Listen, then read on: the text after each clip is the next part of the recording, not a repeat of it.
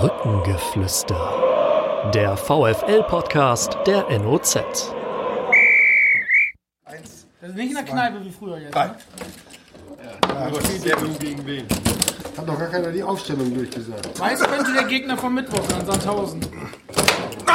Gott, das Oh, war geil, gut, geil. Eigentor. Aber Eigentore Du zählen. nicht auch immer Torwart, Harald? Ich habe alles gespielt. Schinken und vier. Ja, blau-weiß, blau-gelb. Ei, solche Dinge. Gibt's noch Fragen? Jetzt noch Eigentor war das leiten? noch, ne? Guck mal, der, der, der Tisch ist auch ein bisschen nach rechts Jetzt so ist aber lastig. Schluss. Ne? Ich kann es auch nicht ändern. Brückengeflüster zum 26. Mal in der Saison 2019-20. Der Podcast der NOZ Medien zum VfL Osnabrück. Heute mit drei Gästen und neben mir sitzt mein Kollege Stefan Alberti, obwohl der auch Show erprobt ist. Stefan, hier sind wir heute stimmlich schon mal ganz klar im Rückstand. Denn wir haben drei Herren hier, drei Männer, die haben den richtigen Sound der Bremer Brücke im Blut. Ich begrüße ganz besonders herzlich Horst Friedlein, Stadionsprecher Legende, das darf man sagen. Von 1973 bis 1997 hat er hier an der Bremer Brücke dafür gesorgt, dass alle wussten, was lief. Und lieber Horst, herzlich willkommen beim Podcast und ich bin gespannt auf so manche Anekdote aus deiner Zeit. Ja, gerne. Ja, und dann haben wir natürlich äh, die Nach, nein, nicht die Nachfolger, sondern äh, dazwischen waren ja auch noch so so einige Sprecher, äh, über die werden wir vielleicht kurz reden, Harald. Aber die aktuellen Stadionsprecher bei uns hier auch zu Gast, Matthias, Matze Wellbrock und Carsten Thier. Herzlich willkommen. Ja, was was ihr beiden sonst so macht, das ja erzählt uns doch mal, Matze und Carsten. Ähm, ihr seid ja nicht nur als Stadionsprecher unterwegs, Nee, wir sind. sondern habt ihr auch noch einen Hauptjob möglicherweise, ne? ja, ja, mehrere. Also klar, der VfL-Stadionsprecher, das ist ja auch kein Job, das ist ja eine Berufung, das ist ja, ist ja, für uns ist das ja wirklich eine Passion geworden, das, die wir auch gerne machen. Ich bin äh, in Osnabrück noch tätig bei einer Zeitung, bei einer bei Monatszeitung als DJ im Alando Palais und für die Firma Starlight, wenn ich das hier so sagen darf. Und ähm, Das ist auch ruhig die Zeitung nennen. bin gut unterwegs, nebenbei noch Familienvater und äh, also viel zu tun. Ja, wie Matze schon sagte, äh, das ist eine Berufung. Stadionsprecher beim VfL Osnabrück ist eine Ehre. Man hat je 14 Tage so einen Gänsehaut und die muss auch sein, um das äh, vernünftig rüberbringen zu können. Ja, in meinem normalen Leben im Außendienst äh, bin ich als Marketingmanager bei Radio Osnabrück 98.2 unterwegs und versuche natürlich das alles unter einen Hut zu bringen, zeitmäßig auch noch mit dem VfL und auch den Giro Live Panthers, wo ich auch noch Hallensprecher bin und die ja im letzten Sommer beide Mannschaften zwei Aufstiege innerhalb von 48 Stunden, das war schon gar nicht so schlecht. Carsten Thier, Matze Wellbrock und Horst Friedlein, drei Stadionsprecher, zwei Stadionsprecher Generationen. Mein Name ist Harald Pistorius, Stefan Alberti und ich werden jetzt tief einsteigen wir fangen mal, Horst, in der Vergangenheit an. Und es ranken sich ja viele Anekdoten um deine Tätigkeit und eine davon hat ja dazu geführt, dass, dass du heute hier Podcast Gast bist, dass wir wieder in Verbindung gekommen sind. Und ich habe irgendwann in einer Podcast-Folge einen legendären Spruch von dir zitiert und darüber hast du von einem Bekannten Kenntnis bekommen und hast dann angerufen. Und so ist letztlich entstanden.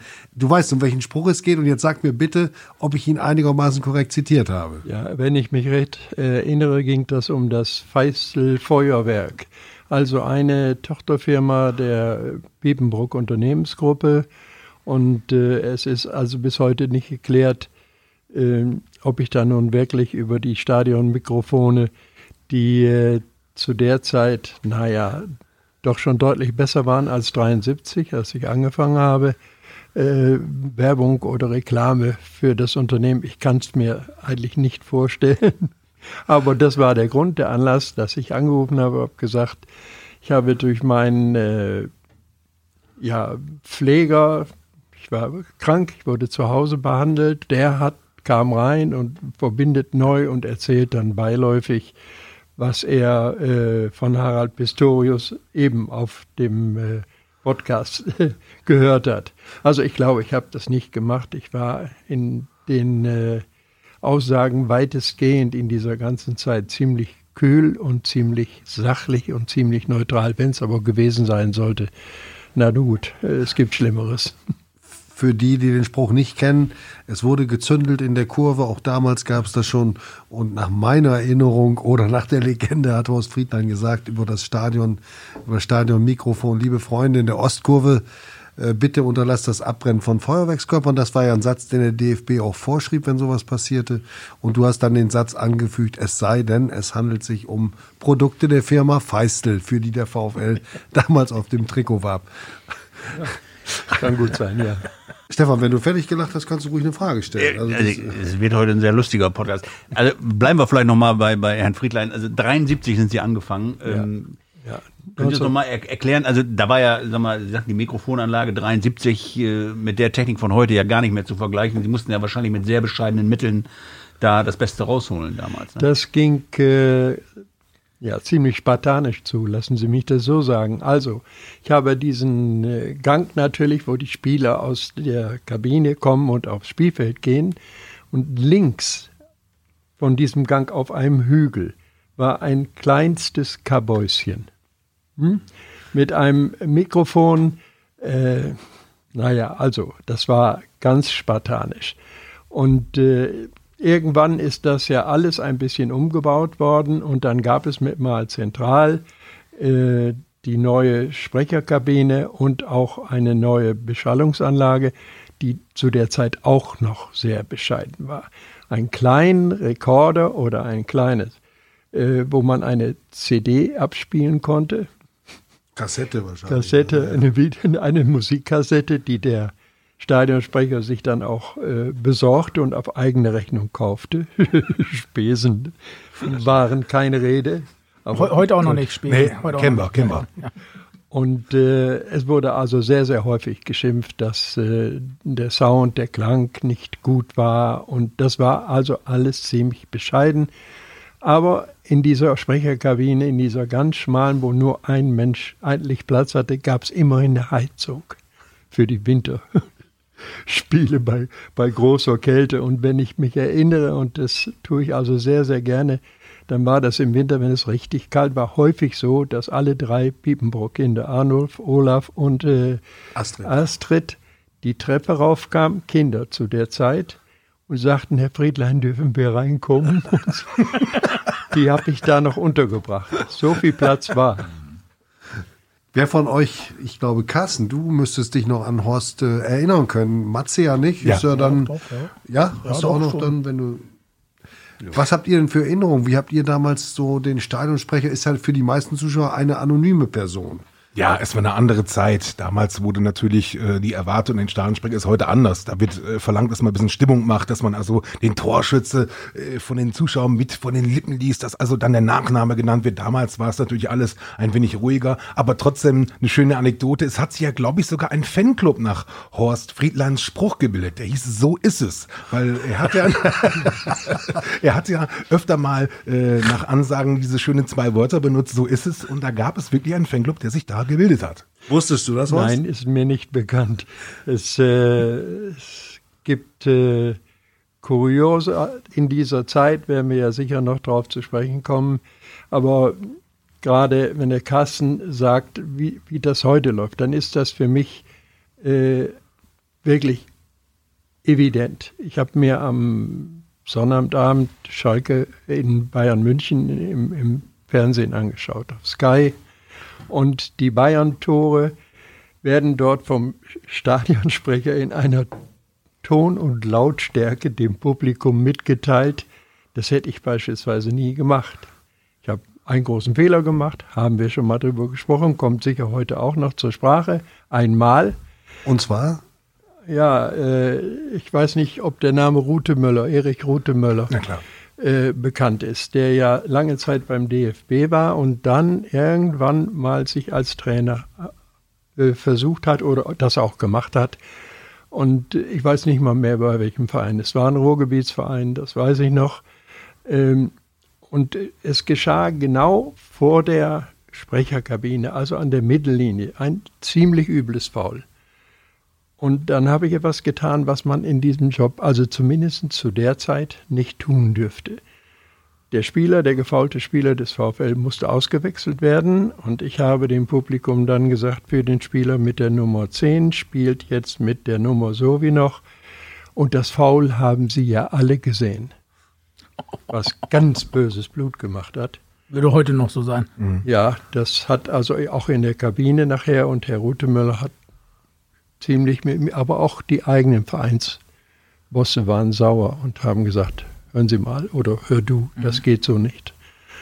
Habe ich, hat mir wehgetan, aber es war zu Recht so, das macht man nicht. Ich, ich würde gerne nochmal, weil ich glaube, den Fanclub, so ist es, gibt es in der Tat immer noch. Und ähm, ich weiß das, weil ich war damals sehr in der Fanarbeit aktiv, Anfang 90er, so mit 12, 13. Und also ich kenne Horst Friedlein auch noch wirklich. Ich habe damals in der Ostkurve an der Trommel gestanden in den 90ern, wo dann so langsam der Wechsel kam. Glaube ich, danach war dann ja Markus Alves, äh, wurde dann Stadionsprecher. Bei dem Fanclub, so ist es, den gibt es immer noch. Aber das wusste ich bis jetzt nicht, dass der durch diesen Spruch so mit entstanden ist. Also, da bin ich jetzt schon wieder schlauer geworden. Durch mich ist initiiert, weiß ich also bis Aber dann nicht. diese Formulierung, so ist es. das ist unstrittig. Ja. Das ist völlig Ja, unstrittig. Müssen wir jetzt ja den Fanclub mit dir zusammenbringen eigentlich. Ja. Das, das, das können wir dann vielleicht an der Bremer Brücke mal machen. Das wäre, glaube ich. Wir sprachen gerade über, über Fehler. Das äh, interessiert mich natürlich. Äh, grobe Schnitzer, äh, Herr Friedlein, Sie haben die gemacht.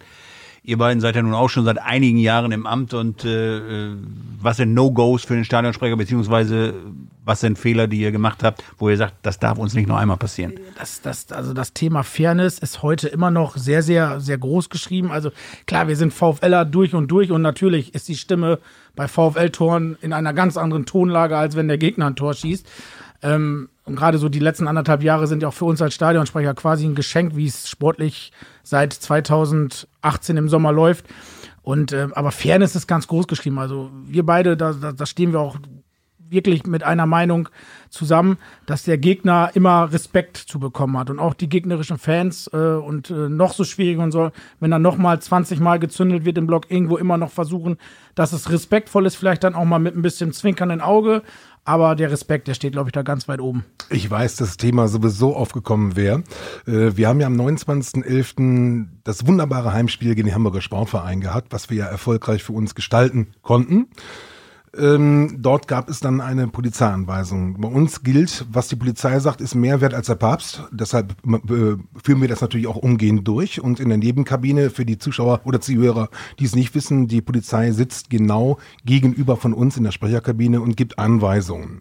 Und dort gab es dann in der 69. Minute, ich glaube sogar schon in der 65. Minute die Anweisung des Einsatzleiters, dass wir also den HSV-Fans, die schon das Stadion verlassen wollen, oder es waren auch schon welche draußen, deshalb wollte man auch verhindern, dass da eventuell noch andere Konfliktsituationen entstehen. Und deshalb haben wir diese Ansage aber mit siebenminütiger Verspätung gemacht, nämlich die dreimal nachgefragt habe, ob wir diese äh, Durchsage machen dürfen.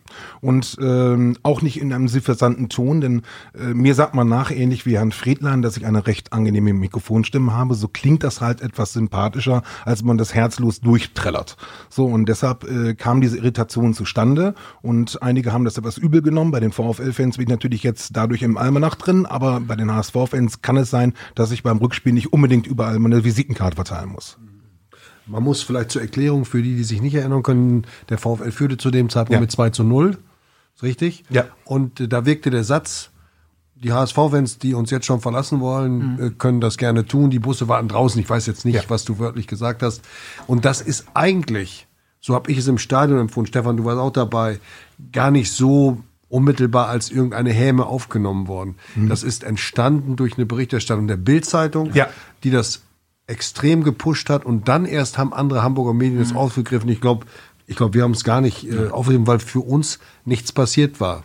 Das, das, das Interessante ist noch, wir oben die Sprecherkabine und klar, wir teilen uns die Durchsagen dann. Es gibt immer so bei uns die Aufteilung, bei dem Spiel ist einer für den Gast zuständig, wenn Auswechslung etc. pp. Gästefans und einer dann für die Heimaufstellung oder die Heimmannschaft. Und äh, ich stand draußen und ich, ich hörte die Durchsage und ich habe auch im ersten Moment, ich gucke Carsten an, ich so, und äh, dann auch noch mal zur Polizei wegen noch viel. Und die Polizei, die ist so, alles gut. Und gegen Dresden war es ja auch noch mal drei Wochen später ähnlich. Da haben wir auch noch mal gefragt. Und damit war das Thema dann eigentlich für uns äh, abgehakt. Und ähm, aber wie du schon sagtest, das wurde dann von den Boulevardmedien oder der, der Boulevard- Boulevardzeitung recht hochgekocht. Sogar mit vollen Namen, ja. Matze Wellbrock, Carsten Thiel, Stadionsprecher, heute beim VfL. Seit 2000 ist Carsten dabei, seit 2002 Matze. Horst Friedlein hat es in der Ära davor gemacht. Ähm, du hast erzählt, dass du 73 unter welchen Verhältnissen du angefangen bist. Man muss vielleicht jetzt auch mal sagen, wir haben von den beiden anderen gehört, was sie beruflich machen. Du warst mehrere Jahrzehnte deines beruflichen Lebens bei der Firma, Pharmafirma Böhringer und Ingelheim, hast eine steile Karriere hingelegt, warst viel unterwegs. Was hat für dich dieses Ehrenamt Stadionsprecher. Was hat dir das gegeben? Was war das für dich? Also erstmal, obwohl ich da nie Fußball gespielt habe, nicht? Ich habe auf dem Lande bei TUS Eintracht Rolle mal ein bisschen mitgekickt. Oh. Oh. Das ist ganz lange her und auch nicht in der ersten Mannschaft. Also jetzt wollen wir das mal ganz schön äh, sachlich sagen. Also es war die Liebe zum Sport, weil ich vorher mit meinem Vater, lange vorher schon, bei großen Spielen, wir wohnten in Hasbergen, dorthin gefahren bin und diese großen Matches gegen den Hamburger Sportverein mit Uwe Seeler und acht Tore und dann gegen äh, Rot-Weiß Essen und weil ich ja etliche Leute eben besonders gerne mochte, den Pflanzer erinnere ich mich immer, Andreas Burose mit seinen Fäusten, sodass der Angreifer immer schauen musste, wo eine der beiden Fäusten bleibt, meistens an seinem Ohr. Äh, bei hohen Bällen und Kopfbällen Nein, also ich habe das einfach gern gemacht. Ich war es auch 73 schon gewohnt, äh, mit Publikum zu arbeiten, also durch die Musik beispielsweise von der Bühne runter und äh, habe das trotz dieser am Anfang bescheidenen Umstände, mein Gott, 1973 war eine völlig andere Zeit, das kann man sich ja gar nicht mehr so vorstellen. Und es hat wenigstens zwei äh, äh, kleine Anekdoten gegeben, die ich also niemals vergessen werde. Irgendwann in den 80er oder Ende der 80er Jahre ging das los, dass Städte hier im Ruhrgebiet äh, kleine regionale Rundfunksender hatten. Und dann ging bei mir in der Kabine das Telefon, von wem die Nummer dahin vermittelt wurde, das weiß ich nicht. Und die sagten, Herr Friedlein, wir haben Ihren Namen erfahren, Sie sind der Sprecher im Stadion und unser Reporter ist auf dem Wege nach Osnabrück in einen Stau geraten und kann nicht kommen. Würden Sie das für uns vielleicht äh, unternehmen, dass Sie innerhalb dieses Spieles zweimal so kurze Sequenzen direkt auf den Sender sprechen? Und das habe ich auch gemacht und das habe ich mit großem Spaß gemacht, weil, äh, na gut, also man hatte ja schon gehört, wie Rundfunksprecher oder Kommenta Kommentatoren, ne? ja, oder Herbert Zimmermann damit umgehen. Das habe ich auch gemacht. Und die zweite, die ich also immer noch so gerne erinnere, ist das zweite Spiel mit unserem heutigen äh, Cheftrainer Schun als Aktiver auf dem Platz. Und äh, ein Kardinalfehler, noch einer. Vorher macht man sich schlau, vor allen Dingen, wenn äh, etwas schwierige Namen auf dem Spielerzettel. Man kriegt ja vorher die Aufstellung und ist oben in dem, in dem Container. Und dann sagt man, vom Gegner sind Leute, also äh, Mitarbeiter da, Trainer oder Assistenten. Sagen Sie mal, wie spricht er sich aus? Hm? Weiß man nicht. Und Daniel Thune kommt zum ersten Einsatz und der Sprecher Friedlein sagt mit der Nummer 10 oder was, spielt Daniel Thune. Oh. Vom nächsten Heimspiel kommt dieser Mann aber auf eine so liebenswerte Art und Weise die Treppe rauf zur Ka Kabine und sagt, Herr Friedlein, Tschun. Ich heiße Tschun. Das war in keiner Weise belehrend, das war einfach nur ja. nett und angenehm. Also das erinnere ich immer noch. Carsten und, und Matze, die, die Vorbereitung auf ein Spiel läuft ähnlich heute noch, ne? dass ihr bei bestimmten schwierigen Namen äh, euch kundig macht, wie es ausgesprochen wird, weil das ist ja wahrscheinlich auch ein schweres Vergehen des Stadionsprechers, wenn Name falsch ausgesprochen wird. Ne? Dazu bin ich, muss ich übrigens sagen, dass ich dadurch äh, erst 2001 war ich ja vorher Assistent bei Chris Rabas, den damaligen äh, im ersten Jahr 2000 äh, der Stadionsprecher, war der Hauptstadionsprecher. Und äh, dann gab es ein Spiel gegen Kräuter Fürth gegen die Franken. Und da gab es einen Spieler mit der Nummer 8, der ist Ioannis Amanatidis. So, und äh, der Kollege hat es damals nicht ganz so gebacken gekriegt, diesen ha, schweren Namen auszusprechen. Und da komm, mach du die Gäste. Und da habe ich seitdem die Gastaufstellung gemacht. Und dazu bin ich also dann aktiv gekommen, ans Mikrofon zu gehen und die Aufstellung zu machen. Ja, zum Thema zurück. Wir haben natürlich logischerweise den ein oder anderen Zungenbrecher dabei. Und dann geht man dann halt zu dem Mannschaftsbetreuer oder zu einem anderen Verantwortlichen an der Seitenlinie, fragt dann mal nach Hallo etc. Wie wird denn dieser Name ausgesprochen? Toruga Riga etc dann gibt es schon den ein oder andere Schwierigkeit. Aber ich finde, das gehört allein schon, allein die Gastfreundschaft nötig ist, dort die äh, Spielernamen möglichst fehlerfrei darzustellen. Genauso ist es ja, wenn im Sommer, es gibt ja auch Spielzeiten, wo im Sommer auf einmal 15 neue Spieler da sind bei der eigenen Mannschaft beim VfL. Manchmal nur fünf, manchmal nur sechs. Und da sind ja auch da mal Namen bei, mit denen muss man erstmal warm werden, in Anführungszeichen. Und äh, dann gibt es ja so eine Saisonöffnung und dann holt man sich auch mal einen vom VfL und voll durch, weil da ist auch, wenn da so 2.000, 3.000 Leute stehen und du kannst als Stadionsprecher diesen Namen nicht sofort richtig sagen, das ist schon, äh, nicht jetzt peinlich, aber das ist schon äh, amüsant dann und das will man natürlich ver vermeiden. Äh, Friedlein, also wenn man jetzt raushört, Sie haben ja zweifelsohne das, das Show-Business-Blut äh, auch in den Adern. Ähm, so wie Herr Alberti. Ne? genau. ne, das, aber ich will jetzt den Fokus äh, direkt auf Herrn Friedlein. Ja. Äh, Sie sagten ja vorhin, Sie mussten die, die Kassetten, die Sie damals eingespielt haben, selber bezahlen. Und äh, wenn Sie die schon selber bezahlen, dann können Sie auch bestimmen, was für Musik da drauf ist. Haben Sie dann auch von Ihren eigenen Rialtos oder also es war ja nicht nur die Rialtos, Boleros. sondern auch die Boleros, äh, für die Sie gespielt haben. Äh, haben Sie die Musik dann einfach mal eingeschleust? Niemals. Niemals, das Nein. war Künstlerehre. Ich habe heute noch äh, Kassetten zu Hause, ganz normale, diese Musikkassetten. Die werden nichts mehr taugen, weil die sind inzwischen 30, 40 Jahre alt. Ich habe mir nicht mal die Mühe gemacht. Ich glaube, ich habe jetzt nicht mal mehr einen Rekorder, wo man das Ding da reinlegen könnte. Aber das habe ich nicht gemacht. Man, man ist immer so ein bisschen, ich weiß nicht, wie euch das geht. Natürlich habe ich einen Musikgeschmack. Äh, der muss ja nicht für 15.000 gelten. Also bewegt man sich schon, man hört, welche Titel sehr viel laufen, welche sehr viel gefragt sind, wo die Leute sagen, ah ja, das ist schön und das spielt man.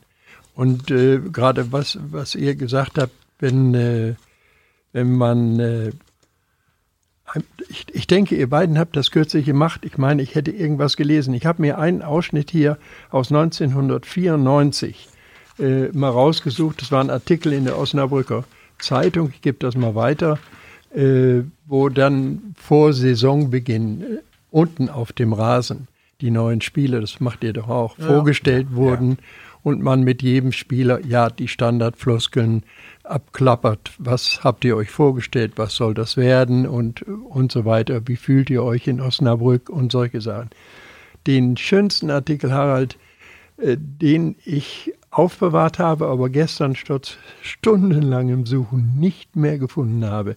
Es gibt einen Artikel von Werner Hülsmann, auch aus den 80ern oder so, mit einem schönen Bild von unten die Treppe rauf, die Kabine, fotografiert mit dem dort sitzenden Stadionsprecher mit der obligatorischen Pfeife im Mund. Ah ja, natürlich, die Pfeife. Und da, der Titel lautet Die Stimme des VfL. Und der Werner schreibt ja heute immer noch, der, ich habe diesen Artikel, den habe ich wirklich aufbewahrt. Ansonsten äh, eigentlich nichts, weil das war mir nicht so wichtig. Den habe ich gesucht, aber ich habe ihn leider nicht gefunden. Ich habe ihn nicht gefunden.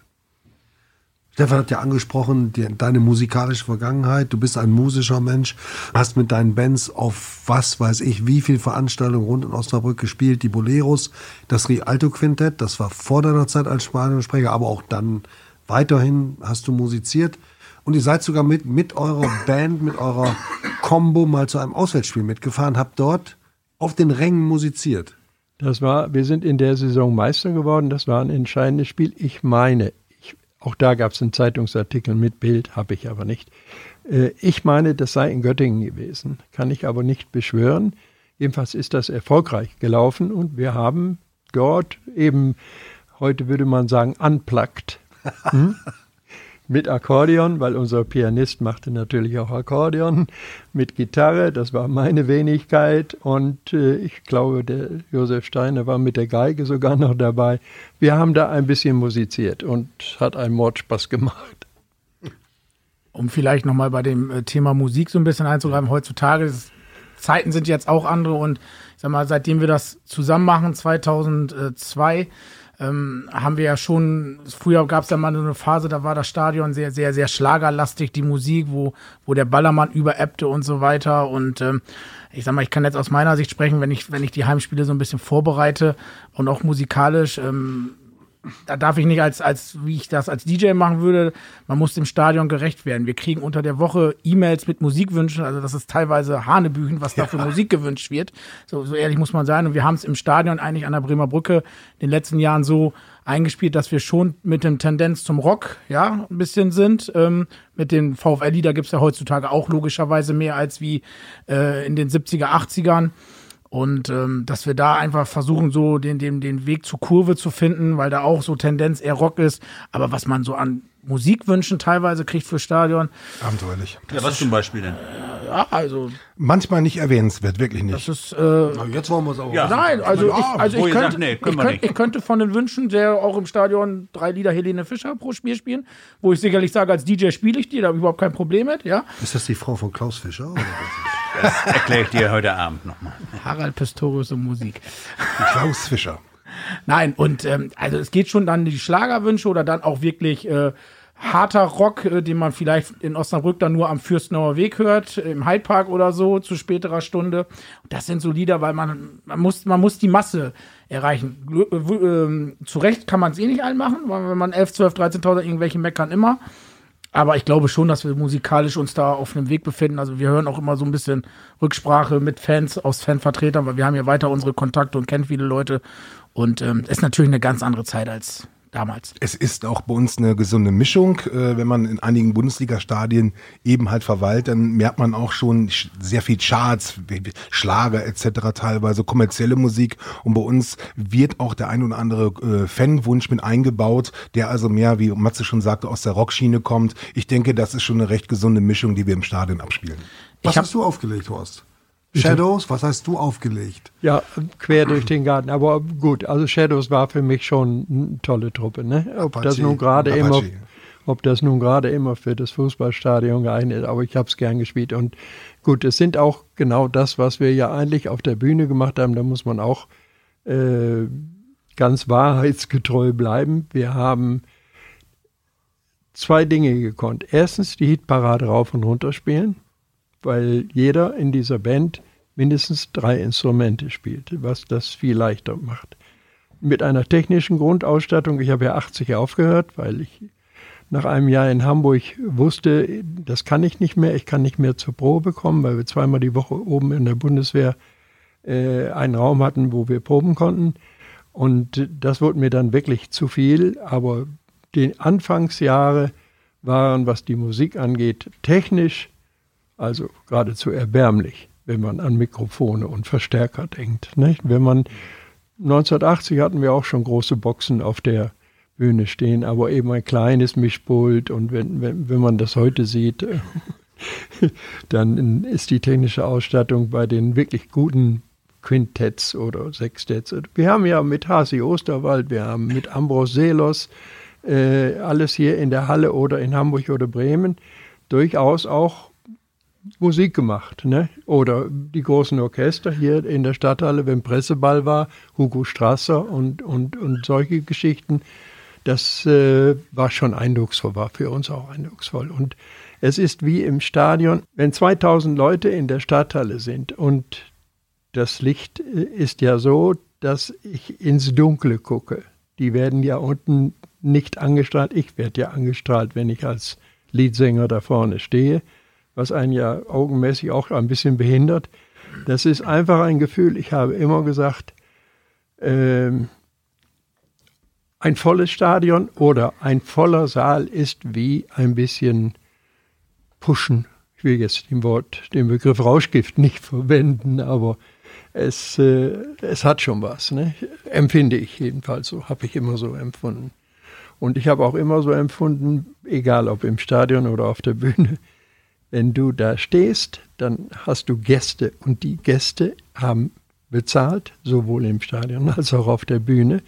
Und deswegen hast du verdammt nochmal, entweder alleine oder auch mit deiner Band, das Bestmögliche zu leisten. Und damit bin ich gut klargekommen. Ich war zwar wegen der vielen Proben und dem endlosen Proben manchmal, wenn man sich überlegt, es gab mal einen Song, Monday, Monday hieß mhm. der. Das ist ein vierstimmiger Satz. Gesang. Und wir haben Wochen ohne Instrumente, wirklich a cappella, bis das so saß, dass man damit auf die Bühne gehen konnte. Und dann klang das auch, trotz bescheidener Mikrofongeschichten. Musik haben wir besprochen, womit ihr ja nichts mehr zu tun habt. Carsten Thier, Matze Wellbrock, aktuelle Stadionsprecher beim VfL. Die Werbejingles werden eingespielt, ihr müsst halt die Pausen dafür lassen. Horst, du hast sie manchmal noch selbst gesprochen, nicht? Wenn Radio Deutsch. Ja, und wenn es sowas gab. Oder Frau Hansmann und BMW. Ja, ja, oder, oder äh, kann ich mich noch dran erinnern. Brot- und Backwaren, äh, Brot- und Backwaren-Spezialitäten von Bäckerei Grave. Ihre Bäckerei Grave. Reiseservice Oppermann. Auch nie unvergessen, unvergessen. Also, willst, willst du an die Sonne ran? Reiseservice Oppermann. So war der Werbespot. So war damals der Werbespot. Das weiß ich noch, wo ich in der Kurve stand. Ja, und die Boxen damals waren zwar nicht gut, aber man hat es verstanden. Und äh, ähm, aber wo du das gerade sagtest, äh, mit den, mit den Werbejingles heutzutage, klar, man ist da natürlich auch in enger Zusammenarbeit mit dem Verein und das ist uns beiden auch ganz wichtig. Wir beide sind die, die auf dem Rasen stehen und nachher auch während des Spiels, aber wir haben auch ein Team hinter uns, ein Stadion-DJ, welche die die Videowand bedienen und wir müssen ja alle synchron miteinander arbeiten und äh, das ist auch immer ganz wichtig, dass das für uns wichtig ist, dass das ein komplettes Team da oben ist. Das sind ganz andere Verhältnisse. Ich kann mir das gar nicht vorstellen, weil ich muss ja zu meiner Schande oder auch nicht bekennen, dass ich ab einem gewissen äh, Zeitpunkt, Anfang äh, 97, nicht mehr im Stadion war. Ne? Bis heute. bis das heute, müssen wir aber bis mal nachholen. Nicht. Ja, ja, mhm. gut. Jetzt, jetzt lerne ich ja die beiden Jungs endlich mal ein bisschen besser das, kennen. Die, die, Ein, die, Einladung steht auch mal also, bei uns unten ans Mikrofon nein, zum Gespräch. Ans Mikro. Nein, zum Gespräch einfach. Also, also ans hab, Mikro möchte ich nicht mehr. ich habe eine Bitte damit wir auch den Unterschied mal mitbekommen. Ich habe hier die Namen von fünf VfL-Spielern mit Rückennummern aufgeschrieben. Das ist jetzt eine Mannschaft, die ich besonders gerne mochte und du auch, Horst. Vielleicht liest du einfach mal die Namen so vor, wie du es damals getan hättest. Und dann macht das einer von euch beide oder ihr beide im Wechsel. Unten, ne? Ja, das ging also ganz normal. Wir äh, begrüßen mit der Nummer eins. Äh, am Anfang habe ich gesagt, Rolf Meier. Die letzten Jahre habe ich dann nur noch den Vornamen genannt, weil das Publikum, das Ach, ist das ja war, heute auch so. Das hatten wir auch noch. Weil das, weil das Publikum dann sagt, mit der Nummer zwei Lothar und dann kommt das Publikum mit ganz. Aber am Anfang habe ich die Namen so, Butcher Rosenfeld, äh, Rogotznika, da erinnere ich Detlef Olajdotter.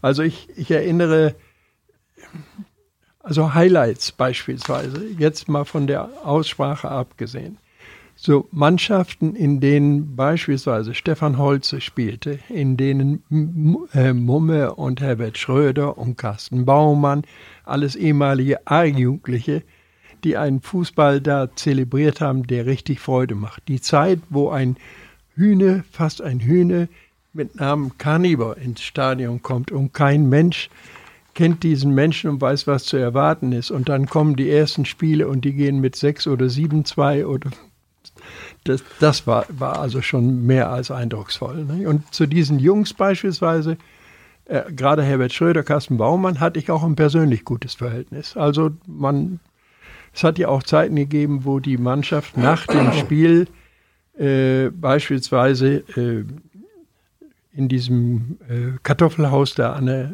Burschenstraße ja. Äh, oder mir, mir, fällt jetzt der Name nicht ein, auch, auch neben, hinter dem Stadion, wo der so ein äh, der der Gast der Vogtländer. Ja, ja. den habe ich gesucht ja, mit dem Privatzoo. Ja. Und wo mit dem der, mit der Puma ne? Ja. Erzähl die Geschichte ja. ruhig.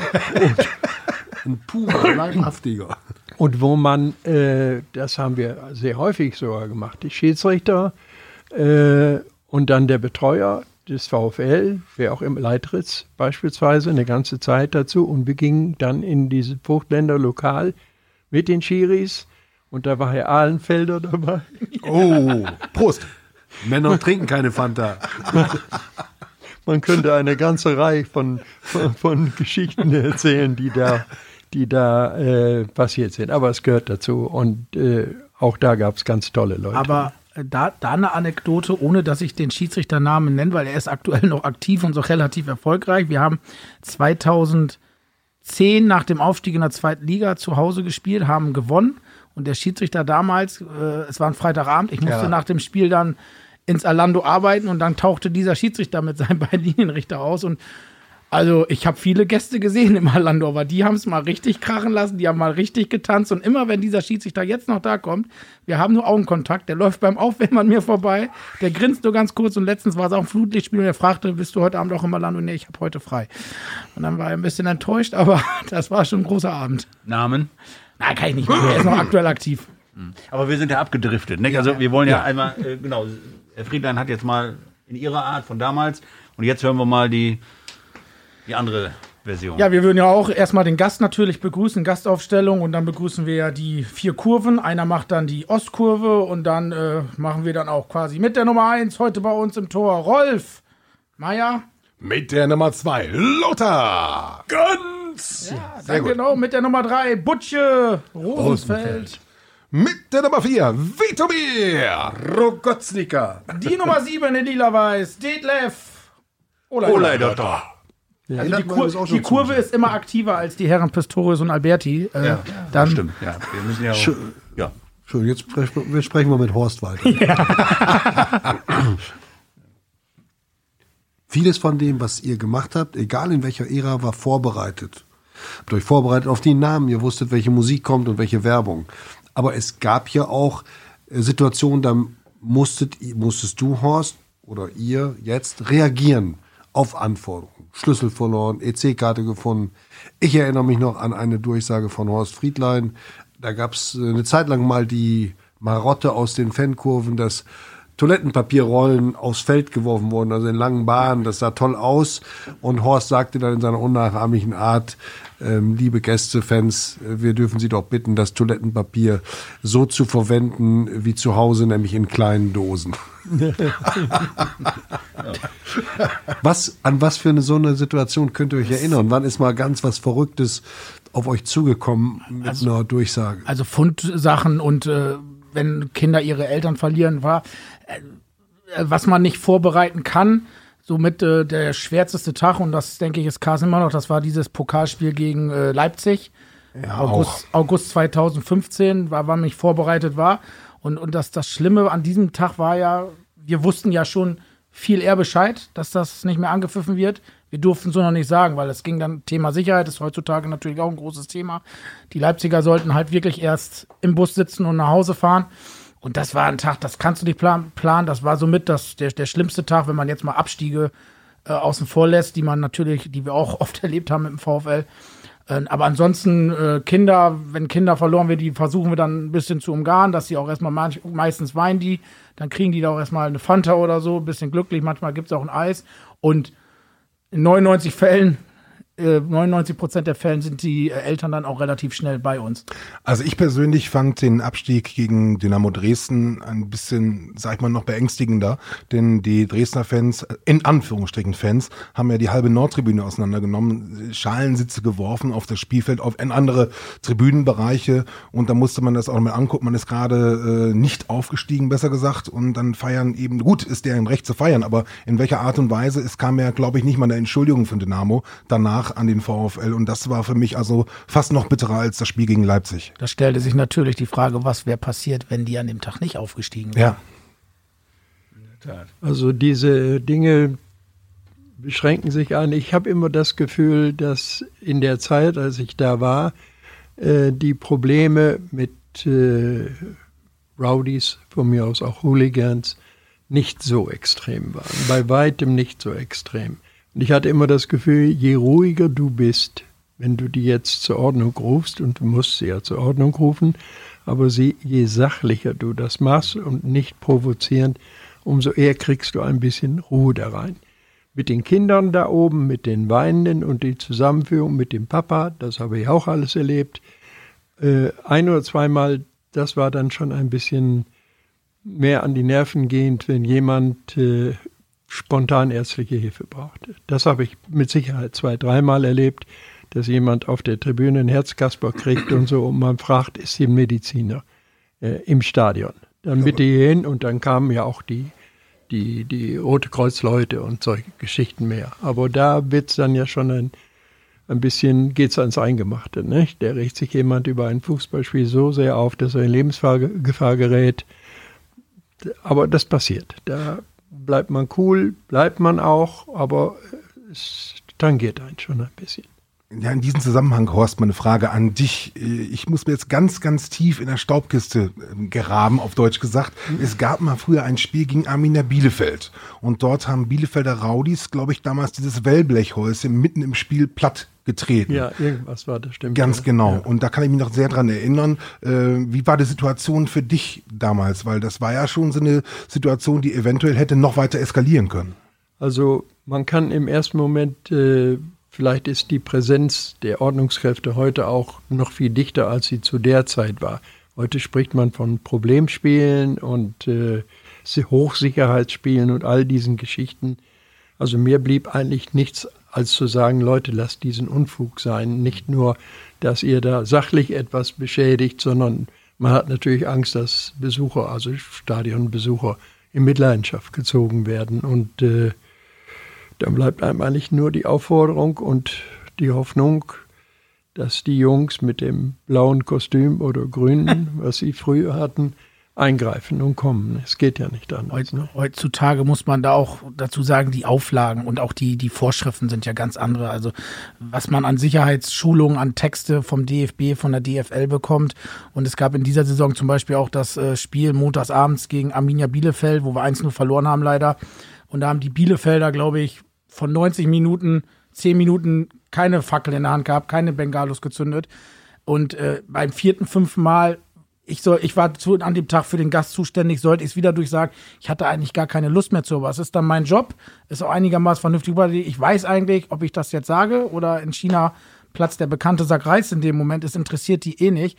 Aber es, äh, es war dann so und das sind dann Dinge, die, dann kommt der Schiedsrichterbetreuer hoch, weil der Schiedsrichter dann auch das Zeichen gibt, dann kommt die Polizei von links, dann werden alle ein bisschen unruhig und äh, ich glaube, diese Auflagen, was vom DFB da alles reglementiert wird, das ist heutzutage unweit viel mehr, als wie es früher war. Ich kann mich an ein erstes, es galt nicht für mich, der DFB brachte zu diesem Spiel einen eigenen Schiedsrichter, äh, eigenen Sprecher mit.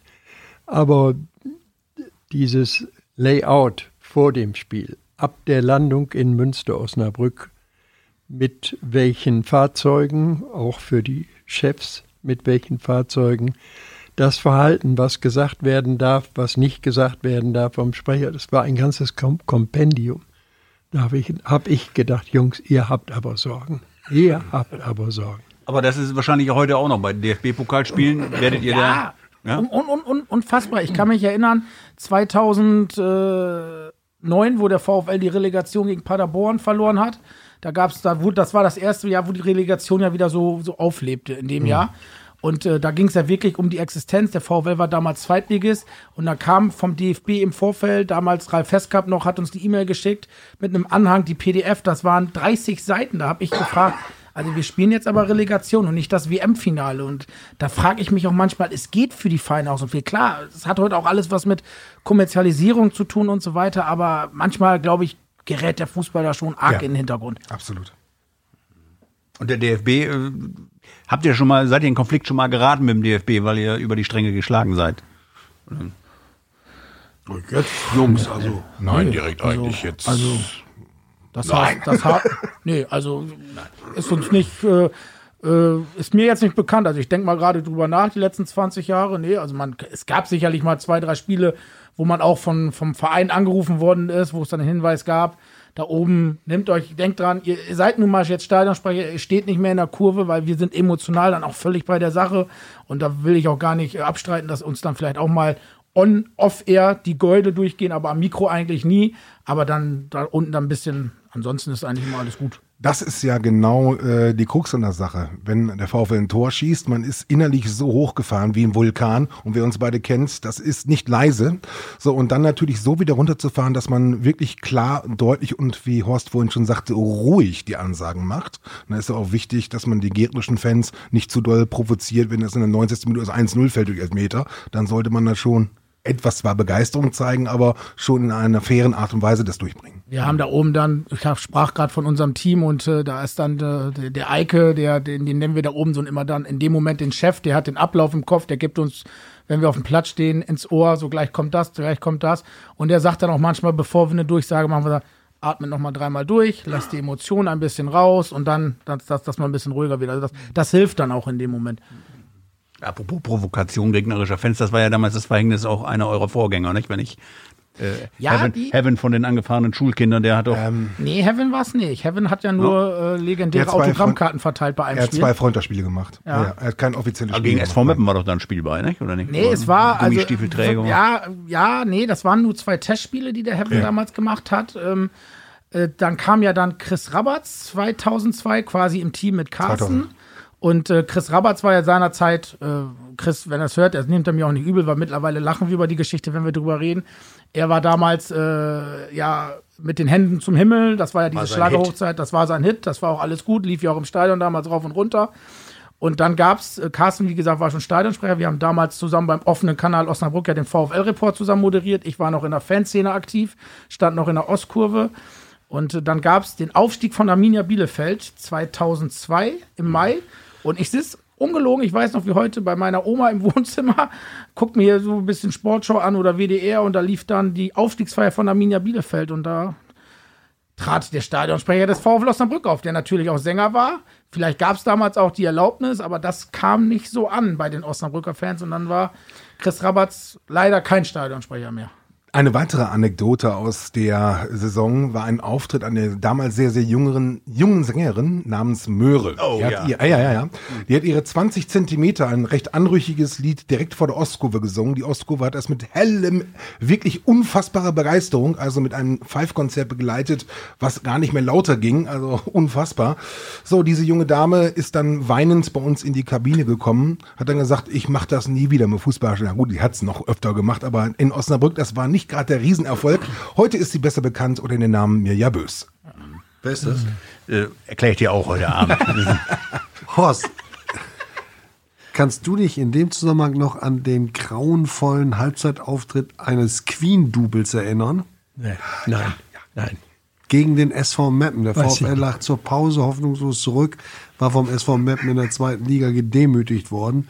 Und äh, dann präsentierte der VfL in der Halbzeit ein Queen-Double, das mit schrägem Humor glänzte und auch gnadenlos in die War das Ka- zu meiner Zeit? Das war, zu- das war Mitte der 80er. Im Hab ich überhaupt 80er. nicht mehr auf dem Ja, Schirm. schade, ich dachte. Nee. Aber hast du denn, du hast doch mal ein Kind zur Welt gebracht dort im Stadion, also im übertragenen Sinne. Ja, die Durchsage, der, Dinge, ja. da, da, der Vater wird gebeten, Nach Hause so zu nach Hause kommen. zu kommen. Und dann ist 20 Minuten später kam dann die erneute Durchsage. Nochmal die dringende Bitte an Herrn sowieso nach Hause zu kommen. Seine Frau ist dabei, ein Kind zu entbinden. Der kam und kam nicht. Und dann kam ein letztes Mal. Also jetzt wird es aber wirklich Zeit. Wie, wie stand's denn bei dem Spiel zu dem Moment? Es war spannend. Ja, okay. Also man konnte das, Spiel, ne? verstehen, dass er ja, nicht ja, gegangen natürlich. ist. Also das, die Episode, die weiß ich noch, aber von dem Queen-Double, Ja, da habe ich überhaupt Ganz nichts mehr- schlecht. nichts mehr auf dem Schirm. Nee. Ich will noch mal eine Sache sagen. Horst war vorher Fan des VfL und er ist es auch als Stadionsprecher natürlich geblieben. Er hat es aber super kontrolliert. Am Mikrofon keine Ausrutscher, nichts. Abgesehen mal von dieser Kleinigkeit mit Herrn Rutemöller. Aber er hatte auch die Möglichkeit, seine Kabine stand meistens offen, wenn es nicht gar zu kalt war. Und hat sich dann, hat das Spiel dann als Fan sozusagen begleitet, wenn er nicht angesagt hat. Dann wurde es auch schon mal interessant. Äh, Also da waren auch die eigenen Spieler des VfL nicht vor Kritik geschützt. Aber dann war ich, war ich nicht im Dienst, war out of, out of door. Out of door. Und natürlich die Sitzplatztribüne, die gutierte das. Ne? Die wussten, jetzt kommt. Und ich glaube, ich habe irgendwann mal über dich geschrieben, dass du das, das Osnabrücker Fußballpublikum, diese Seele, sehr gut darstellst. Äh, Leicht entflammbar und gefährlich hitzig. Also da war ich nicht an die Konventionen gebunden, die man da drin ja dann beachten muss, sondern da gab es dann auch schon mal ein Schnacken mit den Standardleuten, die da immer äh, unterhalb der, dieser Kabine saßen. Und ein Teil davon kannte ich ja auch. Ne? Also äh, das stimmt schon. Da war die Pfeife, die qualmte und Und, und die, die, die Notz hatte ja den großen Vorteil, damals wart ihr ja auch noch auf der Südtribüne mit den Presseplätzen. Ne? Und da gab's, da hat man ja viel mehr, gab's auch immer diese legendäre äh, Rubrik am Rande notiert, gab's immer bei den Spielberichten. Und das hat man, das kriegt man ja heute im Norden alles gar nicht mehr so mit in dem Moment, ne? was so auf der Haupttribüne mit den Sponsoren. Und wenn da mal ein paar Berühmtheiten im Stadion sind, das kriegt man ja gar nicht. Das habt ihr besser damals mitgekriegt. Ja, das weiß ich jetzt gar nicht, ob das so ein. Die, also Horst vermissen wir natürlich, ist ja klar. Das war, wir haben uns schon auch immer ausgetauscht. Die Polizei saß dann zwischen uns, ne? Das war so aber keine Abtrennung. Klar, die Trainer, das war wichtig. Äh, die, die wurden ja dann häufig auch auf die Presseplätze einfach verteilt. Dann saßt du da irgendwann neben Otto oder äh, andere Zweitligatrainer. Erhard Amann, der war ständig da und äh, qualmte das halbe Stadion voll. Also das war gut, aber diese Rubrik, das sind ja an, die, die Inhalte tauchen ja auch heute noch auf. Ne? Ja, da fällt mir noch eins, also gut, der ist ja jetzt verstorben, fällt mir noch eine kleine Anekdote ein. Es gab Pokalwochenende und Werder Bremen spielte zu Hause und hat verloren und ist rausgeschieden. Und ich sage in einem Nachsatz, was mich ja eigentlich auch überhaupt nichts anging, ich habe ja nur die Ergebnisse verlesen und sage bei dem Werder-Spiel, na, was Rudi Assauer wohl dazu sagt. Gehört sich ja nicht, ne? Das hat keine acht Tage gedauert oder zehn. Da hatte die Geschäftsstelle einen persönlichen Brief von Herrn Rudi Assauer mit der Bitte, doch den Friedlein da mal ein bisschen zur Ordnung zu rufen. Ne? Ja, smart Rudi. Ja, ja, das konnte er schon. Horst, ich hätte auch noch eine Frage. Und zwar gab es eine so schöne Saison 78, 90 oder 79, 80. Da hat der VfL in zwei Spielen 13 Gegentreffer bekommen. Erst hat er in Wattenscheid 0 zu 6 verloren. Das war das erste Spiel von Rainer Knopp. Und dann, ich glaube, eine Woche später hat der VfL zu Hause gegen Fortuna Köln mit 0 zu 7 verloren. Spätestens ab dem 0 zu 4 war das ganze Stadion hinter der Fortuna. Äh, wie bist du damit umgegangen mit der Situation? Ganz locker, konnte ich nicht ändern. Ich bin ja im Loheide-Stadion, ich bin ja manchmal auch auswärts mitgefahren. Mhm. Selten zwar, aber doch schon. Äh, also beispielsweise Wattenscheid gibt es ja heute, glaube ich, gar nicht mehr. Ne? Das Stadion noch, aber nicht Ja. mehr die Bratwurst von früher. Ja, ja. ja. Und äh, auch, auch, äh, auch zu anderen Spielen mal dabei gewesen. Und wenn du 4-0 hinten liegst, was, da bleibt dir doch eigentlich nur noch das 0 zu 5 für FC Fortuna Köln schoss der und der Feierabend. Dienst nach Vorschrift. Mehr, kann, mehr, du hast ja auch selber die Faxen dicke. klar. Ne? Weil, weil so sehr wie man sich, äh, die habe ich ja alle schon genannt oder fast alle, die, die jungen Spieler damals über eine solche Mannschaft freute, die dann auch noch richtig schön nach vorne gespielt hat. Äh, wenn du so, wenn es du so dicke kriegst, dann hatte ich auch keinen Bock mehr. ja, ich habe nur noch die Torschützen genannt und damit war es gut. Aber du hattest ja auch einen großen Vorteil, ähm, da bin ich ja auch neidisch drauf. Du warst ja wenig in der, da, auch wenn es damals Oberliga, Regional, dritte Liga, es war ja meistens zweite Liga, ne? Ja, ich habe alles mitgemacht, rauf und runter. Also ja, oft zweite Liga, aber eben auch Abstiege. Auf, in 24 Jahren äh, kriegt man dann schon so einiges mit. Deswegen äh, diese Saison, also das ist ja nicht so, wenn ich sage, ich bin so lange nicht im Stadion gewesen. Also das könnt ihr mir nachvollziehen, das wird euch genauso gehen. Du kriegst diese 24 Jahre äh, für den Verein, hm? die kriegst du niemals aus dem Kopf raus. Das gibt es nicht. Und für mich war äh, zwei Schlüsselerlebnisse die letzten zwei Jahre, diese fürchterliche Rückserie, also vor zwei, zwei Jahren, ne, als zwei Vereine keine Lizenz bekamen und die Mannschaft deswegen den Abstieg vermeid. Und dann dieses furiose äh, letzte Jahr. Und natürlich hänge ich da dran. Und dann habe ich mir irgendwann live angeguckt, das Spiel VfL Osnabrück gegen Darmstadt 98 in dieser Saison und habe vor dem Fernseher gesessen und habe gedacht, die spielen ja richtig Fußball. Die spielen ja so grandios Fußball. Ja, weil ich das vorher gar nicht gesehen hatte. Meine Frau, die weiß das schon, äh, ich könnte das auf Sky ja sehen, jetzt nachmittags. Ne? Wenn es brenzlig wird, dann sage ich, du, ich muss mal eben noch in meinem Büro, guck du mal weiter. Oh, aber Ja, weil es mir dann an die Substanz geht, kann ich nicht gut haben. Also ich kann verlieren, das ist überhaupt kein Problem. Ne? Aber Aber Stefan, was machen wir denn jetzt, dass Horst Friedlein wieder ins Stadion kommt? ach ja, das Ja, also es, es, es geht gar nicht. Also 23 Jahre sind jetzt seit 97 nicht mehr das Stadion betreten. Carsten Matze, da, da, das ist natürlich eine Pflicht, in, dass sie in dieser Rückserie, Herr Friedlein, auf jeden Fall äh, ins Stadion kommen müssen. Ja, und ich muss, ich muss, ich muss zu, äh, zugeben, wir haben ja seit, seit anderthalb Jahren versuchen wir immer so ein Studio, Studiogast im Stadion.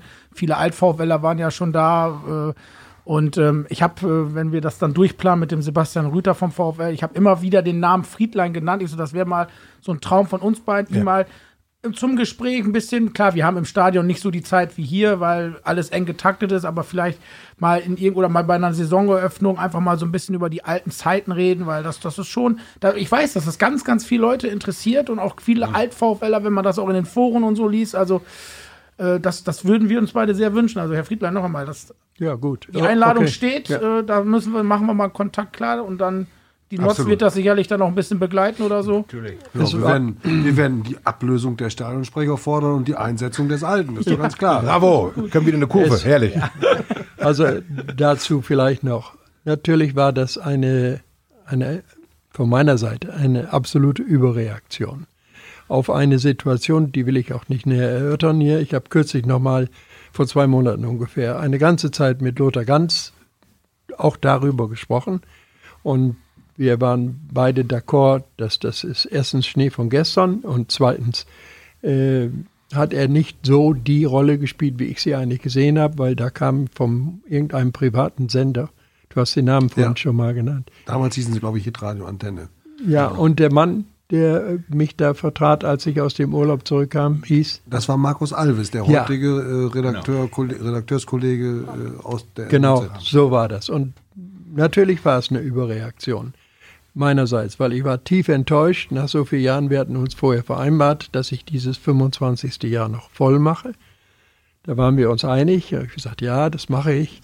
Und äh, ich hätte das eigentlich machen müssen, was, was äh, Lothar vielleicht auch vorher hätte machen sollen. Anrufen und sagen, Horst, ich muss was mit dir bereden. Hier geht es um Geld. Und so, dann hätte ich gesagt, okay, hätte ich mir vielleicht gewünscht, ne? Äh, dass beim übernächsten Heimspiel oder irgendwann unten gesagt wird, so, wir verabschieden uns von diesem Menschen hier, dann wäre das alles okay, weil das ist ja nicht da, damit dabei geblieben, dass ich da nicht mehr hingegangen bin, sondern ich habe ja relativ kurz danach meine Mitgliedschaft in dem Verein aufgekündigt. Ne? Und das war auch eine Überreaktion. Es hat auch keinen Abschied gegeben für dich nichts. aus dem Amt? Niente, gar nichts, nada. Aber gut, das ist wirklich Ganz, ich habe lange daran genacht. Und also mir hat auch dieses Gespräch mit Lothar Ganz äh, vor kurzem da nochmal geholfen, weil ich wusste inzwischen, wie die eigentliche Sachlage, es ging nur und wäre auch nur um ein Kommunikationsproblem gegangen. Dass man miteinander redet und sagt, komm Horst, hier so und so ist das. Und ich gesagt, gut, okay, das schlucke ich und fertig, ne? Ja, aber das, äh, das ist ja bester Hintergrund dafür, dass diese, diese Verabschiedung noch nachgeholt werden kann und für ein Revival. Herr Friedlein, ich bin mir hundertprozentig sicher, dass sich so viele Menschen im Stadion freuen werden, wenn sie sie wiedersehen und ihre Stimme wieder hören mhm. und äh, dann natürlich ihr ihn dann auch noch bei der Mannschaftsaufstellung mit einbindet. Ja, Friedlein, also das, das wäre äh, eine tolle, ein toller Vorsatz für die Rückserie und Sie können sich das Heimspiel aussuchen. Ja, okay. Also, wir, wir, würden da uns schon einig. Also, ans Mikrofon möchte ich nicht mehr so gerne. Aber wir, wir tauschen gleich mal die Nummern. Ja, ja, ja, ja selbstverständlich. Fall. Ja, klar. Horst, ich glaube, es hat sich gelohnt. Du hast hier wirklich nochmal gezeigt, was VfL für ein Herzblut mitbringen und äh, was dieser Job für dich bedeutet hat. Dieser Job es war kein Job, es war eine Berufung. Genauso wie er für Matze Wellbrock und Carsten Thiel, die aktuellen Stadionsprecher, etwas Besonderes ist. Da liefert man nicht ab, da macht man nicht irgendeine eine Dienstleistung, sondern das macht man mit äh, ganzem Herzen und, und heißem Herzen. Und trotzdem muss man einen kühlen Kopf bewahren. Das ist, glaube ich, so ein bisschen die Krux, die sich für alle ergibt in jeder Generation. Ähm, wir bedanken uns ganz herzlich bei euch, dass ihr hier bei uns wart. Stefan Alberti, unser Spezialist unter anderem für die Showbühne. Ähm, der muss mir gleich noch ein paar Namen erläutern. Ja, okay, und ich bin da, wir bedanken uns ganz herzlich für euer Kommen und das Gespräch. Es ist wieder so lang geworden, dass Luisa Riepe, unsere Podcast-Managerin, mich schon wieder so leicht streng anschaut. Bin ich gewohnt, ist nicht schlimm und sie meint es ja auch nicht böse. Also das war der 26. Podcast zum VfL der NOZ Medien, Brückengeflüster. Wir hören uns wieder in der nächsten Woche, wie immer Dienstag ab 18 Uhr steht die aktuelle Folge zum Download bereit auf noz.de, auf dieser, auf Spotify und auf Apple Music und was es da sonst noch alles gibt an Streaming-Formaten. Empfehlen Sie uns weiter. Wenn Sie Anregungen haben, bitte an podcast.noz.de. Hinweise, Vorschläge und Horst Friedlein hat jetzt das offizielle Schlusswort. Ja. Naja, offiziell. Also ich habe mich ausgesprochen wohl gefühlt. Ich habe mich, äh, die Art und Weise, wie das hier durchgeführt wird, hat mir sehr, sehr gefallen. Und mir hat sehr gefallen, dass ich euch beide, von denen ich ja nun immer lese, nicht, wenn das jetzt auch mal wirklich äh, im Umgang kennenlerne und äh, ihr mich vielleicht früher schon mal da gesehen, aber ich keine Vorstellung hatte und ich fand es einfach toll und ich habe mich sehr wohl gefühlt und bedanke mich in aller Form. Danke, wie auch. Vielen Dank.